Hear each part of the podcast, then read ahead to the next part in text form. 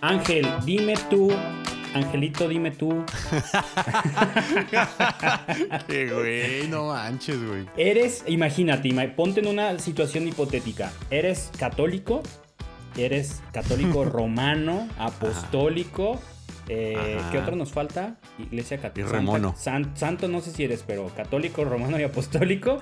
eh, así súper, súper hueso colorado. Amas la iglesia, amas al papa. Tienes así tu, tu camisa con la foto del papa. Eres súper católico y eres músico. ¿Tú crees que está bien o está mal cobrar?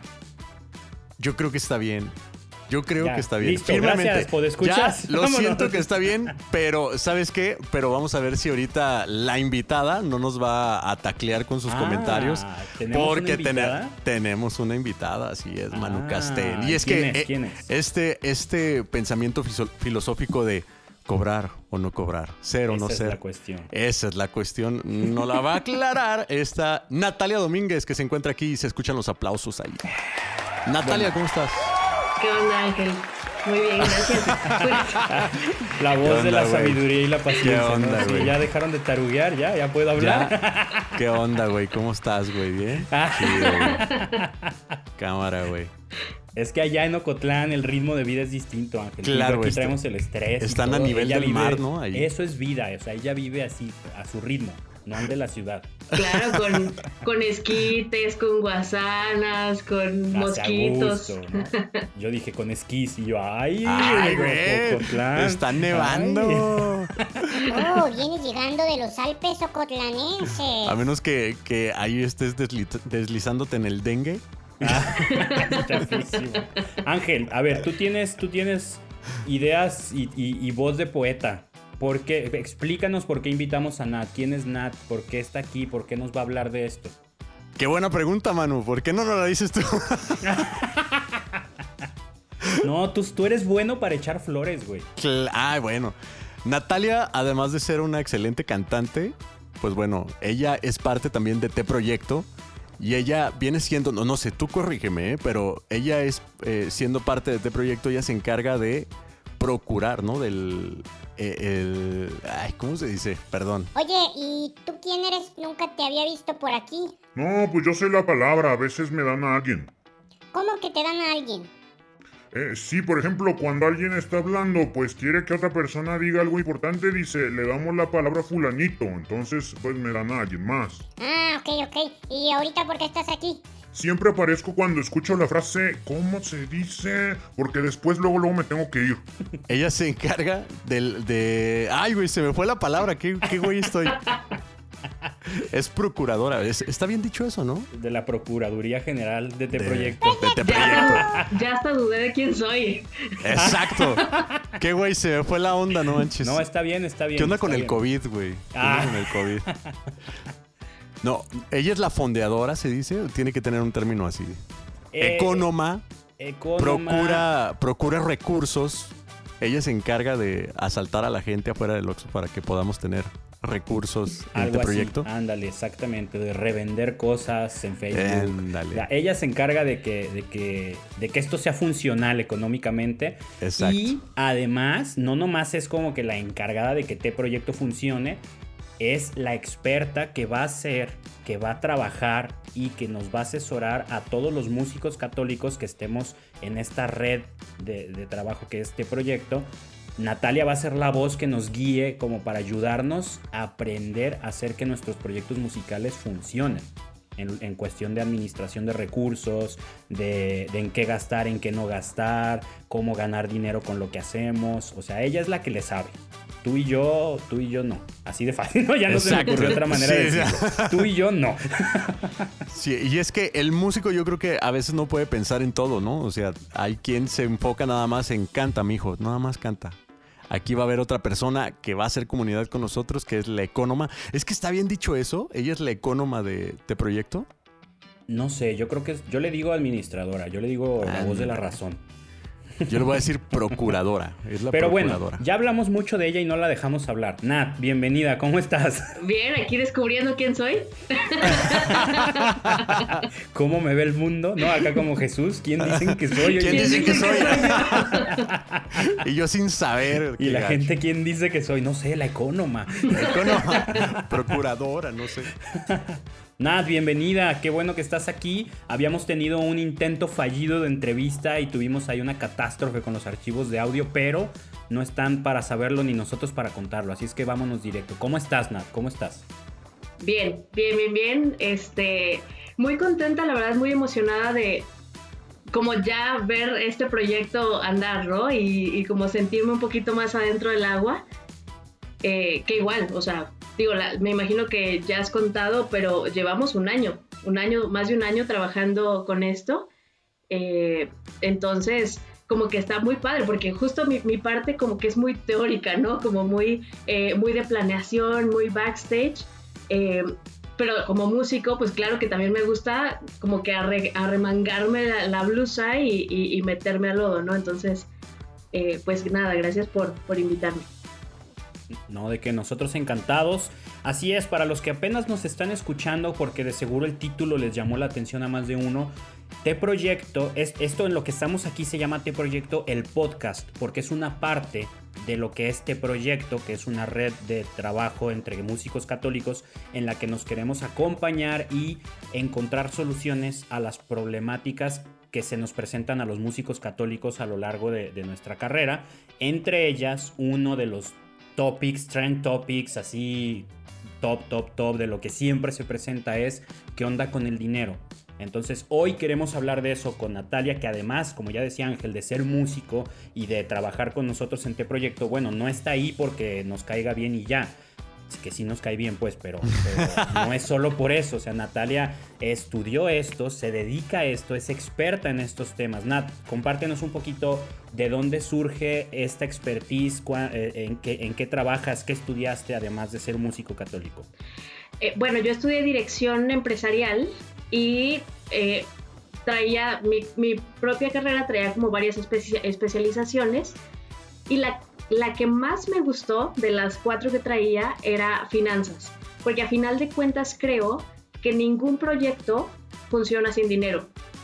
Claro. ¿no? Llámese eh, fundación, llámese obviamente empresa, llámese familia, llámese, o sea, no hay nada que pueda funcionar sin ser fondeado, ¿no? O sin, o sin administrar adecuadamente los recursos. Entonces, pues aunque, aunque normalmente meto de otras especialidades, las finanzas me, me apasionan muchísimo, además de que creo que, que se me da, ¿no?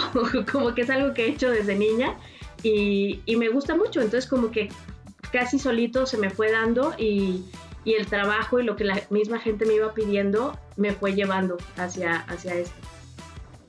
Natalia diciéndole a sus papás, no, a ver, aquí está tu domingo, para que me des mi domingo, ¿no?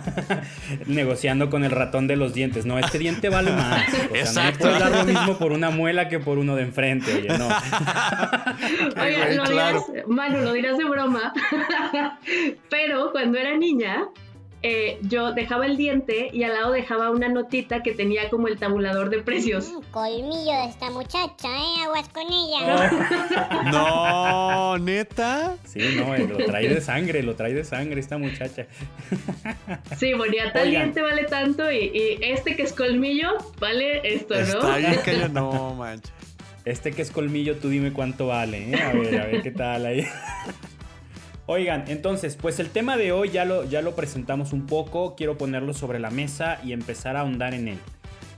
La cuestión es esta, ¿no? Como decías tú, Ángel, hace rato, muchos músicos nos hemos topado con críticas, otros nos hemos topado con un proceso interior, una disyuntiva interna de, de si hacerlo o no hacerlo. La cuestión es, ¿se vale cobrar o no se vale cobrar en, en cuestión de- del mundo de la música católica?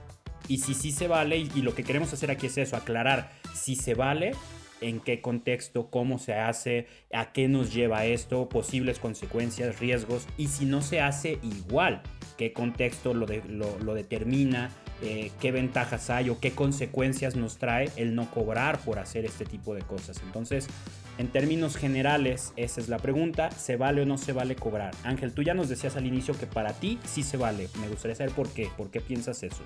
Ah, Oye, porque Manu, vivo de sí. eso, ¿no? no, pero sí, ahorita vamos a adentrarnos más en esa pregunta que nos la va a estar aclarando esta Nat. Oye, pero no empecemos sin antes hacer oración. Híjole, este mano trae prisa, ¿eh? Ya se nos andaba yendo de boca con el tema. Ah, sí, cierto. Me Claro, parece muy claro. bien. Administración de, de la salvación, economía de la salvación. ¿Eh? ¿Eh? Va en el nombre del Padre, del Hijo y del Espíritu Santo. Amén. Gracias Dios por este momento, el que nos va a ayudar muchísimo para que podamos crecer en todos los aspectos que nos has dejado crecer. Te pedimos Señor por toda la gente que en este momento está pasando un momento de enfermedad, un momento de soledad, un momento de crisis económica, Señor, que permite que, eh, que este podcast le llegue para que pueda salir adelante, no se sienta frustrado y por supuesto pueda llevar algún sustento a su hogar. En el nombre del Padre, del Hijo y del Espíritu Santo.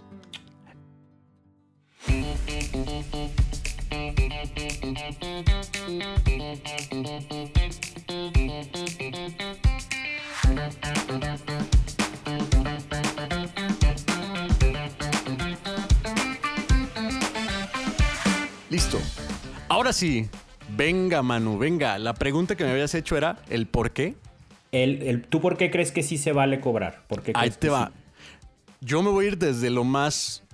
De los, desde, desde lo que yo creo que es obvio, ¿no? Es que todo cuesta. O sea, desde el traslado, desde el equipo, desde el instrumento y pues sobre todo hasta lo que aprendes. O sea, yo me imagino que sí hay gente que ya nace y sabe cantar, ¿no? Pero los que le hemos estado ahí invirtiendo poquito a, lo- al maestro, a, al- a la pregunta, oye amigo, ¿me puedes enseñar a hacer esto? ¿A qué es vocalizar? Y aprender todos los términos, todo eso cuesta tiempo y por supuesto dinero y de alguna manera tiene que verse reflejado eh, este, pues de regreso, ¿no? No de una manera con un interés así malévolo y súper ambicioso, pero, por ejemplo, ah, tienes una misa de aquí a sabe cuántos kilómetros, pues el transporte, el transporte, el del camión no te va a decir, viejo, pues es gratis. No, obviamente te va a cobrar desde la- el vato que le pides gasolina, al amigo que le pides el ray, todo eso, pues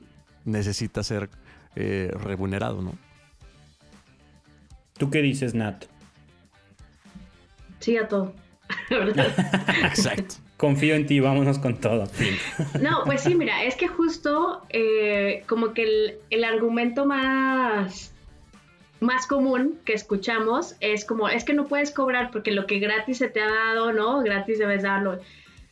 Y estoy de acuerdo. o sea, estoy, o sea, ¿quién soy yo para, Se acabó para- el podcast. para contradecir a, a la, la Biblia, ¿no? Eh, realmente estoy de acuerdo con, con que si recibes algo gratis, pues de preferencia no, o sea, deberías darlo de la misma manera, ¿no? Pero como dice Ángel, ser músico no es gratis, ¿no? Las clases, los instrumentos, el equipo, el traslado, eh, los mantenimientos, las reparaciones, la, la publicidad, ¿no? O sea, como que hay muchísimas cosas, muchísimos gastos detrás de ser músico. Entonces, pues gratis no se lo dieron a nadie, ¿no? Yo creo. Y ahí en ese sentido, ¿qué dirían ustedes entonces? Mm, ¿Cómo hacemos la diferencia? ¿En qué aplica el lo que gratis se te dio, gratis hay que darlo? Si estamos de acuerdo en esa idea que es bíblica, ¿en dónde está la diferencia? ¿Qué sí? ¿Qué es lo que recibimos gratis? Es que, Nosotros como músicos católicos. mira, por ejemplo, la, creo yo, eh, ustedes ah, eh, me, me dicen qué opinan, pero no puedes vender la, ¿cómo se puede decir? La, eh, el espíritu de Dios que brota de ti cuando cantas. Eso, eso gratis se te da. Y eso gratis tú lo, lo repartes. O sea, no llegas a la gente y le dices, yo te vi bien, que estabas bien adentrada en la oración y van a ser 500 pesos porque el Los Espíritu más de Dios... ungidos pagan 500, los que Exacto, no, llegó- exacto. les- no les llegó tanto pagan 200. Exacto. Tú Si empiezas a hablar... Mil. Oye, Tú lloraste, me debes más. Oye, y, y hay 12 meses sin intereses para la gente que, que está hablando en lenguas, ¿no? O sea, no, no, no. Gracias a mi canto. No, obviamente no. Eso es lo que creo que a lo que se refiere. O sea, gratis se te dio. Pues no lo puedes vender. Tampoco puedes, puedes vender, creo yo, como el evangelio. O sea, a, eso es a lo que yo creo que se refiere. Pero ¿cómo aplica? Por ejemplo, no podemos vender la, bendición, no podemos vender el mensaje, no podemos vender la, eh, eh, la unción, ¿no? Todo esto, no podemos vender el evangelio. Claro, lo santo, lo bendito. ¿en dónde, ¿En dónde entra la diferencia o dónde se delimita el que yo como músico evangelizador, que estoy evangelizando, dónde está el límite de decir puedo cobrar o no? Porque eh, si estoy cobrando, ¿estoy cobrando por evangelizar? ¿Por el evangelio que yo recibí gratis? ¿O no? ¿Cómo se diferencia eso? Pues yo creo que la cosa más eh, adecuada para, para, poder responder esa pregunta sería aprender a costear tu servicio. Porque, ¿Qué es qué? Sí, o sea, costear tu servicio que es cuánto tiempo, por ejemplo, le dedicas a practicar, a sacar tu repertorio, cuánto te ha costado aprender, cuál es el valor de tu equipo, eh, cuánto te va a costar trasladarte hasta el lugar eh, y tu demanda, ¿no? Este, ¿no? Tu, tu demanda, tu, eh, tu prestigio, o sea, todas estas cosas son cosas costeables, que lo puede costear un músico o un doctor. O sea, esto de, quiero entrar ahí un poquito en detalle, esto que dice Natalia de tu demanda, no quiere decir que estés cantando canciones de alguien más y te estén demandando. Quiere decir que la gente te busca, ¿no? O sea, obviamente no es lo mismo, no va a costar lo mismo o, no va a ir tanta gente tan interesada a un concierto de Pepito el de los cuentos que canta una misa en tu templo pero que nadie sabe quién es ni nadie conoce sus canciones que John Carlo, por ejemplo, que todo el mundo quiere verlo en vivo. Entonces cuando llega a tu ciudad pues un montón de gente va a comprar boletos, ¿no? Esa es la, de, la onda de la oferta y la demanda. Así Entonces, tienes, debes de tener claro cuánta gente más o menos quiere verte para saber si, o sea, si nadie te quiere ver y tú cobras dos mil pesos por persona, pues ni tus papás lo van a pagar, ¿no? Porque deben ensayar en tu casa. Pero eh, si, si, mucha gente está interesada en que toques en vivo, ah, bueno, entonces ahí entra el cuánto puedo cobrar en ese sentido, ¿no? Por ahí va la cosa. Sí, así es. Y entonces tú dices que teniendo claro el costo de todo lo que tú has hecho, de todo lo que tú ofreces y de todo lo que tú te has capacitado para ofrecer este servicio que es un concierto, una adoración o algo así, ya podríamos tener más claro qué es lo que estamos cobrando y qué no. Así es, pero hay una parte que, eh, mm, esto te lo he dicho, por ejemplo, te lo he dicho muchas veces porque es una frase que uso mucho, ¿no? Que es que un músico católico tiene que ser primero católico y luego músico. Yo creo que lo que cobramos es por ser músicos. Porque un músico católico debería eh, mantenerse en gracia, mantenerse en oración, mientras canta, estar en oración. Eh, no, o sea, como todas estas cosas, y estas cosas por supuesto que no se cobran. ¿no? Por supuesto que, que hace una gran diferencia, un, o sea, claro que te das cuenta cuando un músico compone desde eh, estar en oración eh, con el Espíritu Santo, ¿no? O sea, cuando un músico de verdad compone em, estudiando las escrituras y, todo esto, a un músico que simplemente como que se sienta, se le ocurrió y lo que sea, ¿no? Y un músico que canta también. ¿Hora dos veces? Eh, como de la mano del Espíritu Santo y un músico que canta. ¡Hora dos veces! Porque le toca cantar, ¿no? Sí, sí se nota la diferencia y pueden cobrar lo mismo porque lo que están cobrando es el servicio. Ya dependerá, claro que la gente se da cuenta y claro que van a decir, no, pues prefiero a este, ¿no? Pero, eh, pero el precio está muy aparte de, esto, este como, como extra que creo que debería estar incluido, no como, como extra. Que ustedes, eh, yo creo que ustedes lo, lo viven más de cerca, tanto Ángel como Nat, que gran parte de su labor como músicos católicos es cantando en misas que se desempeñan mucho en eso y es un mundo en el que abundan los músicos que se desempeñan ahí y no son creyentes claro. o no son practicantes, ¿no? Entonces, claro que, que se nota cuando alguien canta una misa por, y sabe lo que está pasando en la misa y está comprometido con la misa, que alguien que lo hace porque lo contrataron y ya. Claro, sí, sí se nota. Sí, se nota muchísimo. Incluso tú, Manu, ¿no? En un concierto, eh, tú, por ejemplo, al componer o al predicar antes de cada canción y todo esto, claro que tuviste que haber estudiado.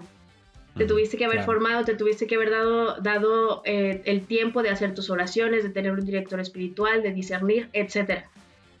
Y eso no lo puedes cobrar, aunque te toma tiempo, ¿no? Y aunque Sí, te toma sí, comprar claro. una Biblia, y aunque te toma un yucat y te toma el traslado a tu dirección espiritual, pero eso obviamente no lo cobras, porque eso... No lo metemos en presupuesto, ¿no? De, oye, mira, pues como yo estudié tanto de Biblia, Claro. puedo cobrarte mi concierto en tanto. Claro, a menos que seas un formador que te dedica, o sea, le dedicas ocho horas a tu día a formarte para enseñarle a los demás cosas sobre la Biblia, sobre el catecismo, sobre, no, o sea, ahí ya estamos hablando de que también, otra variante. exacto, o sea, pero también ya estás usándolo como un, un trabajo, ¿no? O sea, ya estás a- haciendo más de lo que se te da gratis, ¿no? Por decirlo de esa manera. Claro. Y eh, en este, vamos, seguimos por la línea, lo de gratis lo recibiste, gratis lo, das. Entonces ya vamos aclarando eh, la idea general, ¿no? De hay que determinar muy bien qué es lo que estamos haciendo, qué es lo que estamos ofreciendo para saber qué se puede cobrar y qué no. Como católicos recibimos gratis el Evangelio, entonces todo lo relacionado con el Evangelio no, no se cobra, no entra en el presupuesto. Sin embargo, el- tu guitarra te costó, tu piano te costó, el coche en el que te mueves te costó, la gasolina que le pones te costó, el tiempo que le dedicas a estudiar tu instrumento cuesta, cuesta el tiempo, aunque mucha gente no quiera creerlo o entenderlo. Eh, eso es lo que se cobra, ¿no? ¿Estamos de acuerdo? Eso es lo que se cobra cuando Exacto. vas y cantas una canción, cuando vas y das un concierto, cuando cantas una misa, ¿no? Sí, Sí, exacto. de hecho, de hecho, Ahora. lo, lo bendito, lo bendito no se puede vender porque cometes un pecado que se llama simonía. ¿Te acuerdas de este personaje de la Biblia en donde, o sea, no puedo yo tener un, un rosario bendito y decir, te lo vendo porque está bendito? No se puede, es un pecado este, que se llama simonía, que viene de este personaje que era Simón el Mago, ¿te acuerdas? Simón. Simón. y el cual le decía a Jesús, oye, véndeme tu magia o véndeme tus suertes, así en algunas este, traducciones es diferente, porque las tuyas sí funcionan. Y, pues no era, pues no eran suertes ni magia, ¿verdad? Era el Espíritu Santo que fluía en Jesús y eso no se puede vender. Claro, sí, fíjate, sí, justo eso es, es- es- a mí siempre me, me ha impactado mucho esa parte porque cómo puede llegar el ser humano incluso a considerar que esas cosas se pueden comprar y erróneamente dentro del catolicismo mismo hay gente de fe que caemos en eso a veces, ¿no? De creer que voy a comprar esto por la bendición, o sea, no estás comprando la bendición, pues se vale tener cositas, se vale tener imágenes, se vale tener el, que el rosario, que el cuadrito, que la reliquia, pero a veces caemos en ese error, ¿no? De, de mientras más caro, más bendito. ¿no? Mientras Claro. más bonito, más bendito. Sí. Mientras más así, más bendito. No, no, no va por ahí. ¿no? Claro, si los acabados son de lujo, pues seguramente va a estar más bonito, ¿no? O sea, pero no, no, no, Sí, para nada. Más, más bendito. Entonces, acá yo creo que los músicos debemos de tener presente eso.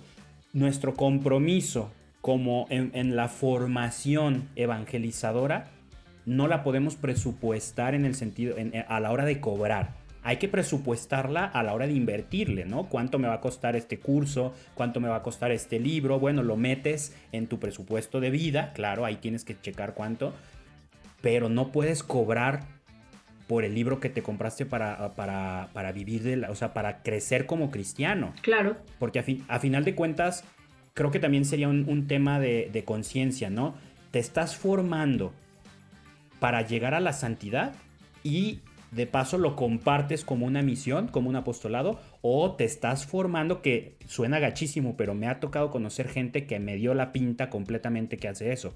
Te formas en estas cuestiones para venderte de estas cuestiones. Ah, ¿no? claro. De- Uh, sí. yo me formo no para no porque me preocupe mi santidad, me formo para demostrar que sé y para cobrar porque sé. sí, sí, claro. Que no lo podemos juzgar, no podemos decir que alguien esté haciendo eso porque es cuestión de conciencia, pero es una posibilidad, ¿no? Que, que incluso nosotros tendríamos que analizarnos de, a ver, espérate, te estás, te estás metiendo en esto para hacer lo que, para, para evangelizar, para crecer en santidad y llevar a la gente a la santidad, o para, para ganar dinero, para destacar, o yo qué sé, ¿no? Es Claro, que, ¿sabes ahí- qué? ah, perdón. Ay, perdón, no, adelante, Nat, dale. No, y ahí, y ahí volvemos a lo que te decía al principio, ¿no? O sea, para ser músico católico hay que ser músico y católico. Y lo que cobramos es por ser músicos, ¿no? El ser Claro. católico lo dejamos como parte de lo que es para nosotros mismos.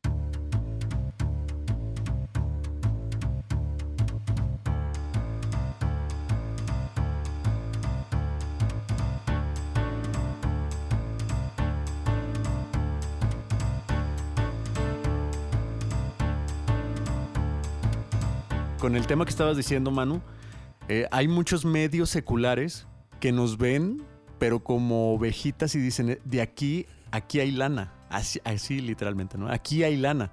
¿Por qué? Porque ve lo que han construido, ve cuánta riqueza puede llegar. o sea, llegan con una, idea errónea y sí ha habido mucha gente que ha llegado como a formarse de cero para poder manipular masas y de ahí sacar dinero, pero luego, luego se nota ahí, pues bueno, la, la intención, ¿verdad?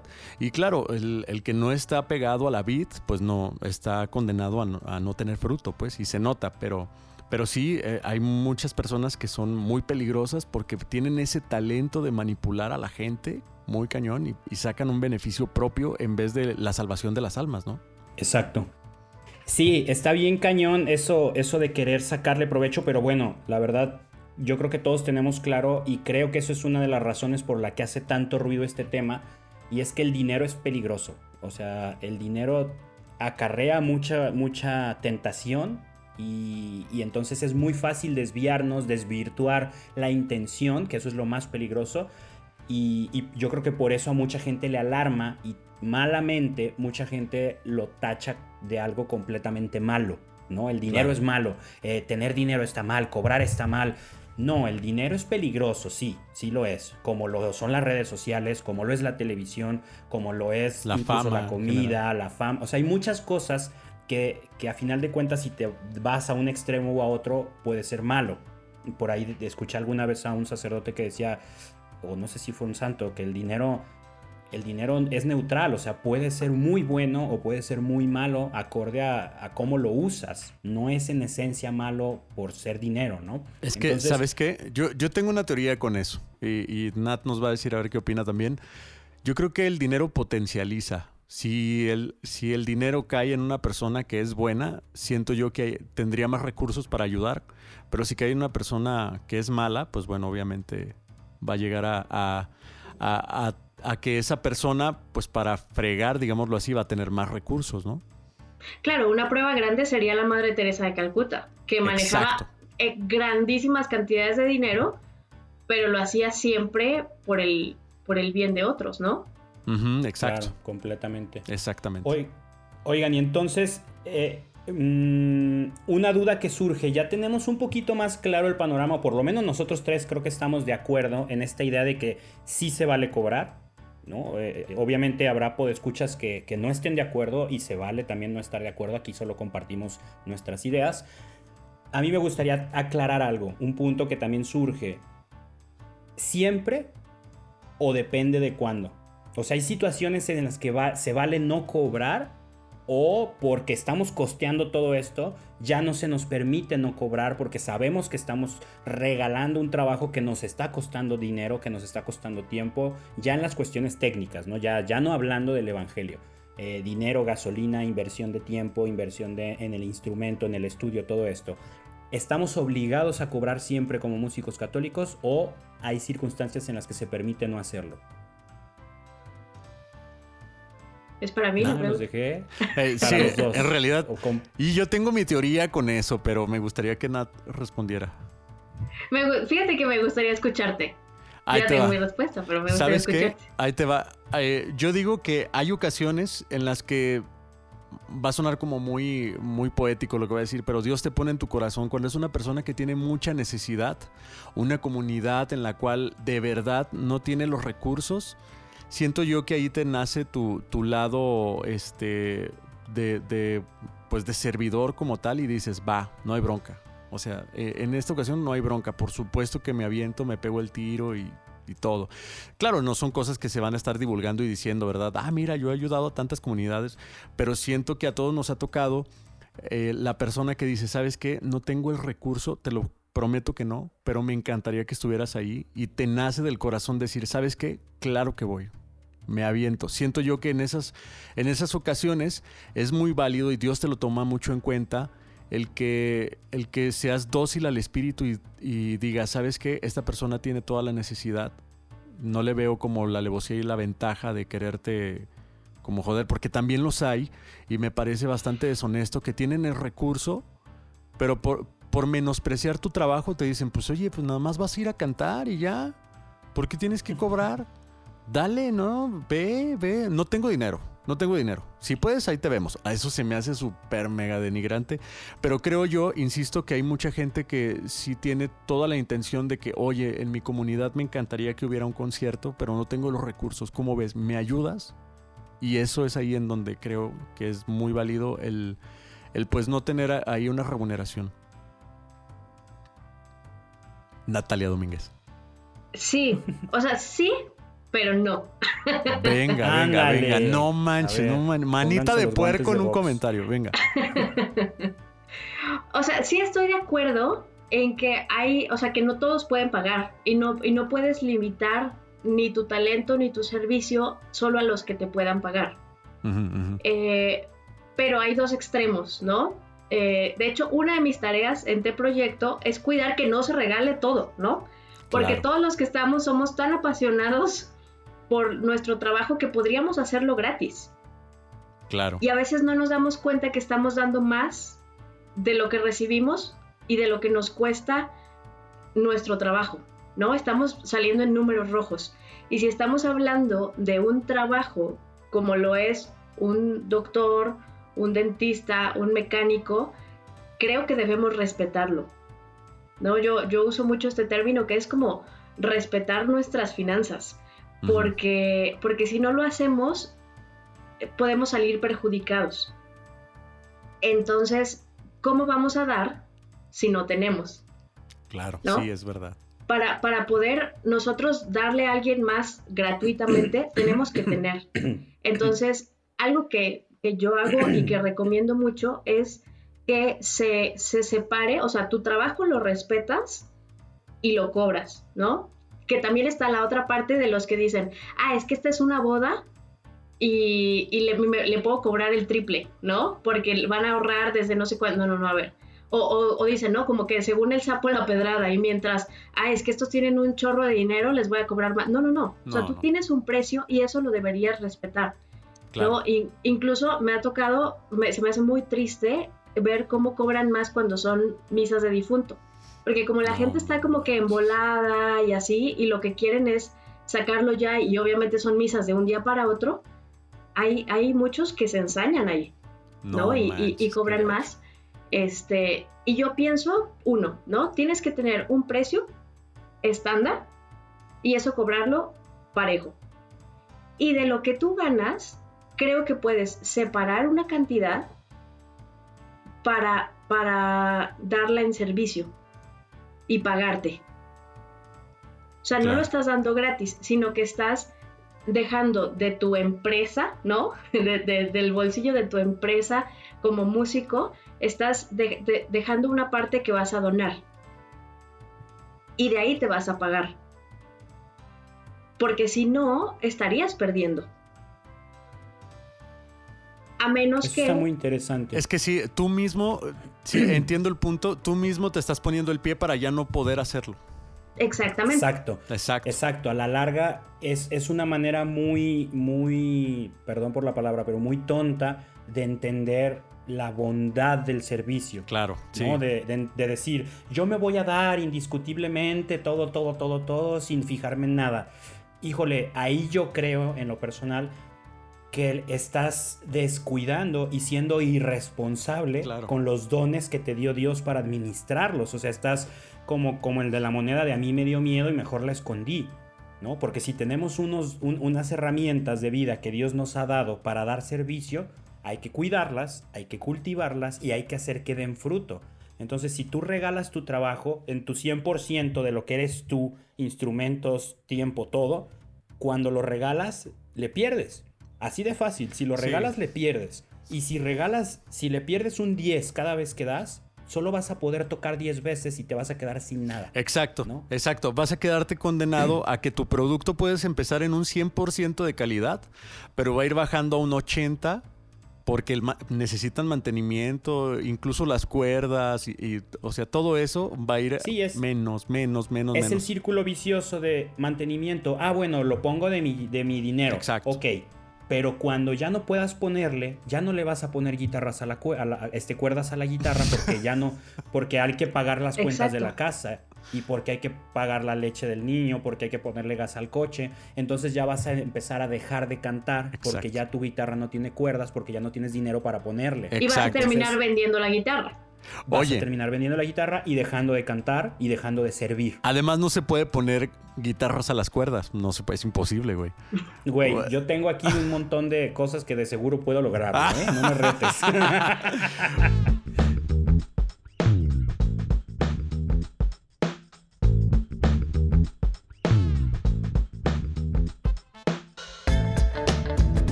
sí, es importante que alguien que nos está escuchando aquí, que no tiene idea de lo que es ser músico, tiene que saber que las cuerdas, pues hay diferentes precios. Y ese, el precio que tú, más bien, la calidad que tú deseas alcanzar, pues no, no es nada barato. Nada absolutamente barato. Igual la guitarra, igual la bocina, igual el micrófono, la base, el pedestal, etcétera. Todo lo que necesitas, pues sí, ciertamente necesitas sostener ese nivel, esa calidad para que suenes bien. O sea, eso es lo importante, ¿no, Nat?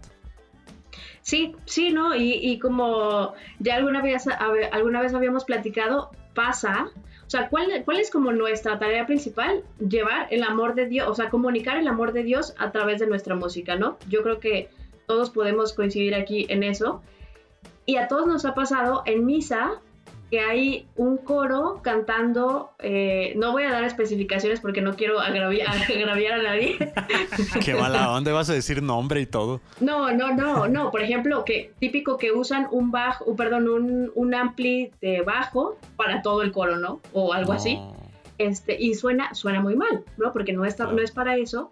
Y entonces termina siendo lo contrario, porque te, te saca de la oración, no te deja concentrarte.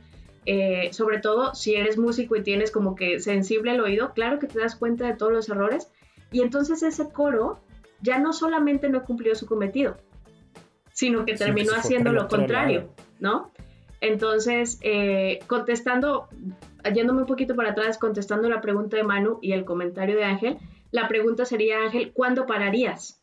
Exacto, O sí, sea, eso. o sea si, si tú dices, no, es que si vienen y me dicen, es que de verdad, de verdad, de verdad no tengo dinero, les digo que sí, ¿cuándo pararías? Porque te puedo asegurar que luego van a decir, Ángel, si tú le lloras un poquito, te lo regala. No es manches. corazón de pollo. Oye, ¿y ¿sabes qué? Eh, alguna vez fuimos a un apostolado eh, en el centro de la ciudad a- en la noche a las personas que, este, a, a las personas en situación de calle y les íbamos a dar como café, galletas y esto y el otro, ¿no? Entonces una persona eh, llegó y le dijo así a, a, a otro de los chicos que eran servidores y le dijo, oye, de verdad que tengo un montón de frío y, y está cañón, o sea, mm, me cuesta mucho trabajo, el, el- pero era mentira, ¿eh? O sea, esta persona estaba, estaba tratando de embarañar a, esta, a, a este servidor para que le diera su. Entonces Mm. el servidor se, se- se sintió como tentado, así como de, oye, pobrecito, le- se quitó la chamarra y se la dio, pero el de al lado quiso también la chamarra y dijo, oye, ¿y para mí no hay chamarra? Porque yo también tengo... una-". Y, y el de al lado, y el de al lado, y el de al lado, y, y de verdad fue muy triste ver digo, es una situación muy, muy compleja la que viven las personas que están en situación de calle, pero fue muy complejo ver que lo que era una buena intención terminó siendo una campal de, oye, pues si lo están dando, me lo robo, ¿no? Entonces ya hubo una persona que tomó un suéter que no era de él y se hizo ahí un desbarajuste por esta situación, ¿no? Y, y una muy bonita comunidad. Pero tienes razón, tiene que haber una medida prudente, ¿no? ¿No hay una medida prudente? Sí, o sea, eh, la medida prudente es que tú respetes la medida que tú pongas.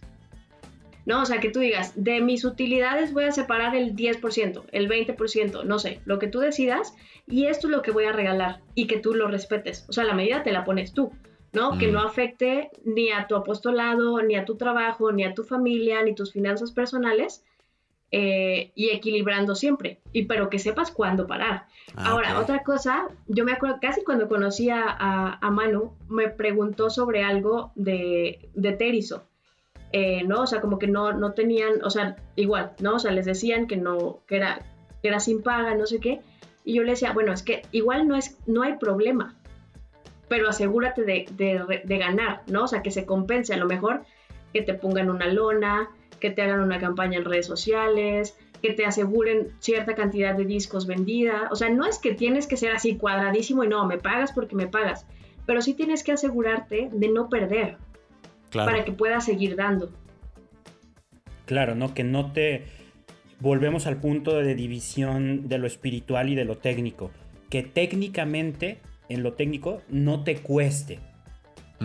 Exacto. O sea, te va a costar, obviamente te va- le vas a acelerar y te va a costar gas, pero que lo recuperes, que no le pierdas. En lo espiritual ya es otro rollo, o sea, te vas a desvelar, te va a tocar a veces cantar a las 2, 3 de la mañana, a veces te va a tocar esperarte toda la prueba de sonido, o sea, ese costar que te cueste emocionalmente no está en pleito, eso no nos estamos metiendo ahí. Claro. En cuestión técnica, que no le pierdas, que no llegues a tu casa y, a ver, salí de la casa con 200 pesos, con una guitarra tanto, eh, y- llegué sin dinero, con la guitarra con cuerdas rotas y, y no, y no gané nada. Porque entonces te va, o sea, le vas a tener que volver a meter y si lo vuelves a hacer el otro evento, otra vez le pierdes y volvemos a la misma. Vas a desgastar tu proyecto y vas a terminar no ofreciendo tu servicio porque ya no tienes con qué sustentarlo. Y es que, es. ¿sabes qué? Lo importante también es, eh, y complementando lo que estás diciendo, es brincar esta poesía, porque eh, se me figura que muchas veces es meramente poesía, todo para Cristo y todo por Cristo y venga, pero hacerlo de una manera irresponsable, que es precisamente así como lo estaba diciendo Nat, ¿no? Lo das todo y empieza el desgaste y ya no puedes darte al 100%, ya no eres la semilla que al principio dio el 100, ya eres la semilla que terminó ahogada por las piedras, que es la deuda, porque si tú no estás generando un ingreso, ¿de dónde vas a sacar? Y a lo mejor te endrogas, te endeudas y tomas de aquí, tomas de acá, pero si al final terminas eh, sin pantalones, ¿no? Así Claro, es. y bueno, yo nunca he acabado sin pantalones, pero, pero sí gastado. por Ah, bien, eres responsable, güey. eres- Este, no, pero incluso, o sea, ahí tenemos el ejemplo hasta de Jesús mismo. O sea, incluso él nos da ese ejemplo, ¿no? De no podemos ser irresponsables. De Pedro, vente y deja tu familia y deja de trabajar y a ver luego qué, qué hacemos. O sea, Jesús ya tenía un plan y sabía cómo conseguir dinero, sabía en qué gastarlo, sabía cuándo regalar su chamba, no cobraba por las sanaciones. Pero sí era de, a ver, ¿quién nos invita a comer? Porque no tenemos dónde claro. comer, ¿no? O sea, es ese tipo de trueque de no te cobro, pero dame dónde dormir. Claro, Te cobro, claro. pero dame dónde vivir. Dónde, no, no, o sea, tráete el burrito, no te preocupes, yo, yo libero a tu alma, pero préstame a tu burro, ¿no? O sea, ese tipo de trueque es más o menos lo que nosotros tendríamos que buscar sí o sí. Ahí yo creo que independientemente del recurso de, de quien nos invita, de quien nos contrata, creo que podemos tener ese balance de, bueno, sí, o sea, el evento me, me interesa, el evento me gusta participar, me interesa apoyar, no hay dinero, ¿cómo podemos apoyarnos mutuamente? Yo me acuerdo, por ejemplo, de un evento que me encantaba participar con Terizo, que era el Semifest, ¿no? El festival de los semina- del seminario. Y ahí sí yo ni, ni preguntaba si había oportunidad de que nos pagaran porque me encanta la idea de apoyar a los seminaristas. Sin embargo, si era, bueno, pásame contactos de seminaristas, pásame contactos de los sacerdotes que están organizando y mantengamos una relación. ¿Por qué? Porque a mi proyecto, mi proyecto sale ganando con este tipo de, re- de relación. Claro, por ¿no? supuesto. Porque esos mismos seminaristas que se, que se encariñan con tu música, el día que sean sacerdotes, te van a abrir las puertas de una comunidad. Claro. Sí, claro. O sea, hay que, no hay que hacerlo nomás a lo tonto. A veces se puede ganar algo físico, a veces se puede ganar algo no, no, no tangible, como un apoyo, como la confianza. eh, Que ahí hay que tener esos cuidados de los que se encarga Nat, ¿no? De bueno, está chido, pero, pero tampoco vamos a subsistir con contactos y mucha confianza de todo el mundo. Por ¿verdad? supuesto. Además, si ahorita hay alguien que nos está escuchando y está diciendo, ¡Oye, el Manu! Ya viste, es bien interesado. Va a los eventos nada más cuando quiere sacar algo. Pero no, es que hay- es una manera importante de difundir la palabra de Dios. Es una manera de llegar, de alcanzar la meta. O sea, yo creo que ya eh, ese tipo de ambición la creo sana, ¿no, Nat? Sí, incluso ahorita que, que mencionó Manu a Jesús, si recuerdan, dice que eh, cuando, cuando lo desnudan, se, se sortean su, su, vestimenta porque es de una sola pieza. Y, y esta, esta, este tipo de vestidura era cara. Mm. ¿No? O sea, era una cosa fina, de buena calidad. Entonces, eh, bueno, eso nos da una pauta de que Jesús tampoco era que se andaba ni muriendo de hambre, ni andaba con, con eh, mal vestido, ni, no, o sea, como que también cuidaba a su persona. Entonces, creo que por ese lado también, o sea, decir, ay, que es eh, eso que decías, ¿no? Como que, ay, es muy interesado, muy... No, a ver, o sea, soy una persona. Claro. Que, que, que también come, que también necesita un celular, un carro, vacaciones, ¿no? O sea, también entender que no se trata nada más de, ay, si Dios me llamó a esto, y, y bueno, tengo que por lo menos no perderle. No, no, no, a ver, o sea, es mi trabajo, ¿no? Y de mi trabajo debe salir para mi casa, para mi comida, para mi vestir, para mis estudios, etcétera. Entonces, eh, quería complementar con eso, ¿no? O sea, como que no dejarlo nada más en el, en el no perder, ya le eché más limón, ¿no? O sea, tú diciendo así de que. tú diciendo, no, no, no crean que Manu es muy interesado. Y yo todavía de que no, no, solamente eso. No, pero sí, es que, lo, es que lo veo muy bien. Es que tienes razón. No, no podemos dejarlo. El, trabajo dignifica al hombre. Exacto. Exacto. Eso es. Sí, y si estamos, eh, si hemos recibido, repito, si hemos recibido estos dones hay que hacerlos que funcionen. Claro. No, no, por miedo a qué dirán, porque les cobro, hijo, le van a creer que soy bien mamón porque no voy si no me pagan. A ver, hay que cuidar maneras, hay que cuidar momentos, hay que cuidar un discernimiento de saber cuándo, eh, cómo manejar cada circunstancia en particular. Eso sí, caridad ante todo, pero no tengamos miedo de poner a trabajar ese talento que Dios nos dio, no lo enterremos, no hagamos que se quede bajo tierra por regalar nuestro trabajo. Exacto. Ahí está, ahí está la clave. Si nos da miedo hacer lo correcto, ese talento se va a quedar enterrado tarde o temprano. Y de las Nos partes. Dará para dos, tres años de hacerlo, pero no más. Oye, de las partes donde he, leído que, que, Jesús es muy duro al momento de explicar de qué, cómo se, cómo se expresaría el padre de una situación como esta, ha sido así como de siervo malo y perezoso. O sea, oye, no pusiste a trabajar lo que te di quítenle lo que tiene y dénselo al vato que tiene más. O sea, quiere decir que Dios mm, es un padre, por supuesto, disciplinado, que no malcría. Es como de, no, mijo, póngase a trabajar. Aquí es de chambear, nada de decir, no, pues señor, como... Eh, eso es lo importante, ¿no? Veo que, que Dios, Dios está como corrigiendo severamente ahí como el miedo, ¿no? Cuando dice, es que, no, señor, como yo sé cómo eres, sé que eres muy exigente, sé que haces esto, sé que me dio miedo y la verdad, aquí te entrego lo que... No, o sea, Dios es muy duro en ese momento. Sería como decirle, Dios, es que yo sé cómo eres exigente y no me quise arriesgar a que me regañaras por cobrar, por evangelizar. Entonces mejor maté mi servicio, lo, le, o sea, lo condené a, que no funcionara. Sí, me dio miedo, así como de, ay Dios, es que, ¿sabes qué? La verdad es que me dio miedo que la gente pensara que soy cha, cha, cha. O ¿sabes qué? Me dio, me dio pereza él, porque luego las personas que están alrededor mío estaban ahí diciéndome, oye, pues es que mi familia también come. Ah, pues sabes que vete a trabajar a otra cosa. O sea, tiraste el barco de la responsabilidad. Yo creo que Dios es muy severo en eso. Muy, muy severo. Y lo podemos ver ahí en la Biblia.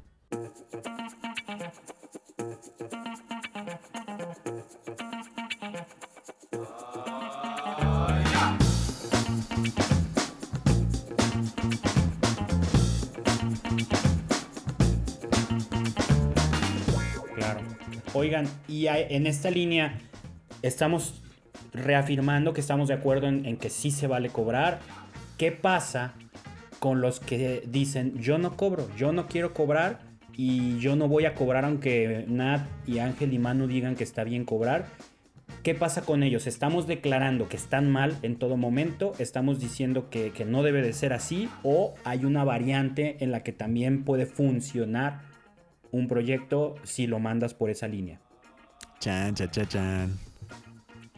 Mira, yo, yo creo que voy a reiterar lo que dije al principio, yo creo que no existe proyecto que funcione sin dinero.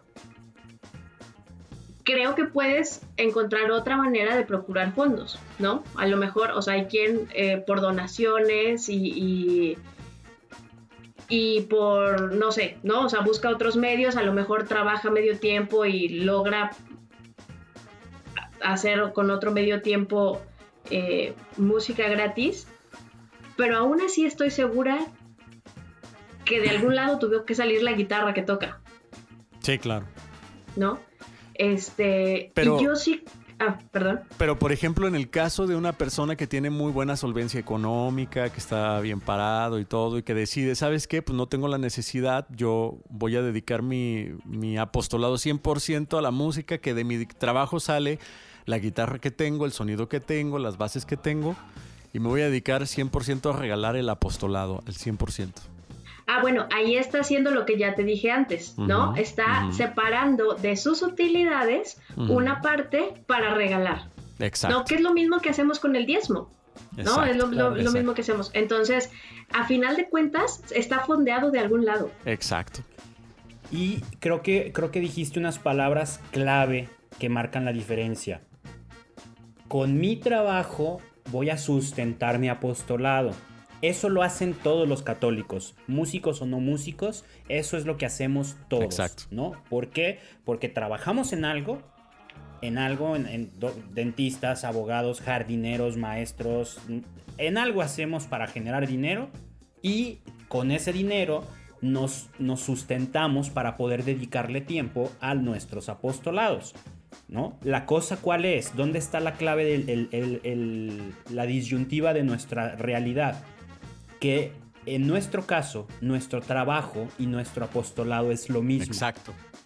¿Por qué? Porque a lo mejor hay abogados que cantan en misa y que dan conciertos. A lo mejor hay músicos que van y sirven en un, en un comedor de, de gente de la calle. A lo mejor hay un dentista que lo que hace es dar catecismo. Entonces, tu trabajo y tu apostolado son dos cosas muy distintas y no, no entran en conflicto moral o, o ideológico. En nuestro caso, nuestro trabajo es ser músicos y nuestro apostolado es ser músicos. Y en muchos de nuestros casos, nuestro trabajo no solo es ser músico, sino que es ser músico católico. Exacto. O sea, que vivimos de eso, ¿no? Entonces, ahí es donde yo creo que le genera shock a la gente. ¿Por qué cobras por tu servicio? No, es que no es mi servicio. Es mi trabajo y cuando a veces decido también servir haciendo lo mismo, pero como dice Nat, saco de mi dinero, me pago a mí mismo para poder ir y cantar una misa gratis, para poder ir a dar un concierto y no cobrárselo al que lo organiza. Me lo cobro a mí. La gran diferencia que yo creo de, resultados es que quien se divide, pues condiciona su servicio, ¿no? Quien, quien trabaja en otra cosa para sustentar su apostolado como músico, pues no tiene el tiempo para dedicarse todo el día a hacer música, no puede irse dos, tres semanas de gira, no puede grabar discos cada vez que, que- que compone, no puede componer tan seguido porque le tiene que dedicar tiempo a su trabajo. Claro. No, en y, cambio los... Ah, dime, Nat. no, no, no, y tampoco es como que tiene el compromiso de ser mejor, ¿no? O sea, no es que está compitiendo con, porque si no cobra, siempre va a tener donde tocar, ¿no? O sea, no, no es como que... claro. Y, y a lo mejor tiene una misa de domingo, no sé, algo, y, y no, va- no es que va a tener el compromiso de ser mejor cada vez, ¿no? O sea, va a tener el compromiso de la agenda, pero no es que tenga que estarle dando mantenimiento constante a sus cosas, ni tenga que estar tomando clases y cursos y todo eso, ¿no? Porque es, no, no es como la vida, ¿no? O sea, no es su, su modo de vivir. Sí, el día que decida ya no hacerlo, no repercute, o sea, no se queda sin comer, Exacto. no pasa nada, o sea, un día no, no agarro misas, no agarro conciertos y, y mi vida puede continuar porque mi chamba es otra, ¿no? Claro. No está la situación no lo compromete a meterle más tiempo, producción y, y estudio, ¿no? Qué concreto. Fin. Silencio absoluto. Fíjate, por ejemplo, nosotros tenemos unos amigos de aquí de Guadalajara que se manejan así. Ellos, cada uno tiene su trabajo aparte y en sus conciertos sí cobran, porque sé que sí cobran a veces. Ese dinero se guarda para el proyecto. A mí se me hace es una, una versión, una, una variante muy interesante porque no se reparte el dinero entre los integrantes, o sea, ninguno vive de eso, todos tienen su trabajo aparte, pero sí cobran, se guarda en un fondo común y de ese dinero se paga producciones, se paga un video, se paga si le sale un concierto así de, oye, te invitan a Argentina, pero tú tienes que poner parte de los viáticos, de ese dinero se pone. Entonces, lo que surge de la música, las necesidades del proyecto musical, no salen de su bolsa técnicamente, o sea, ya salió del mismo dinero que la banda está generando.